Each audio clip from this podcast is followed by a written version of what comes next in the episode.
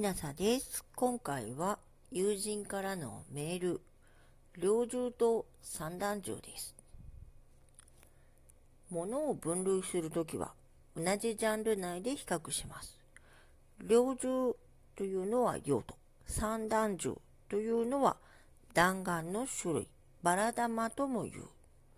散弾銃で鳥銃を撃つと猟銃ですし、人を撃つと軍用銃になります。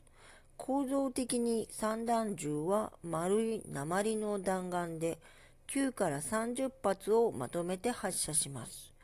9発弾は大きい弾丸で対人用の軍用銃です。アメリカのポリスは皆持ってます。ものすごい威力で向けただけで犯人はビビってしまいます。何せ9人が同時に拳銃を発砲するようなものですから。目前に敵が数人いても雨のように弾を浴びせることができますからね。30発弾は弾が小さいので威力も小さく、主にスズメなど小鳥打ちの猟銃です。散弾銃に対しては分類上、ライフル銃があります。C の実のような一発弾に重心の溝で回転を与えると安定した弾道で遠くまで飛びます。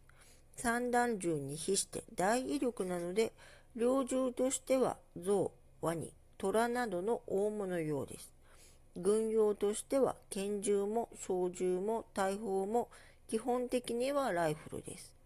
日本では猟銃、しかも散弾銃しか手に入らないのですが、アメリカなどはほとんど入手できるので、その辺のチンピラ強盗でも自動小銃を持っています。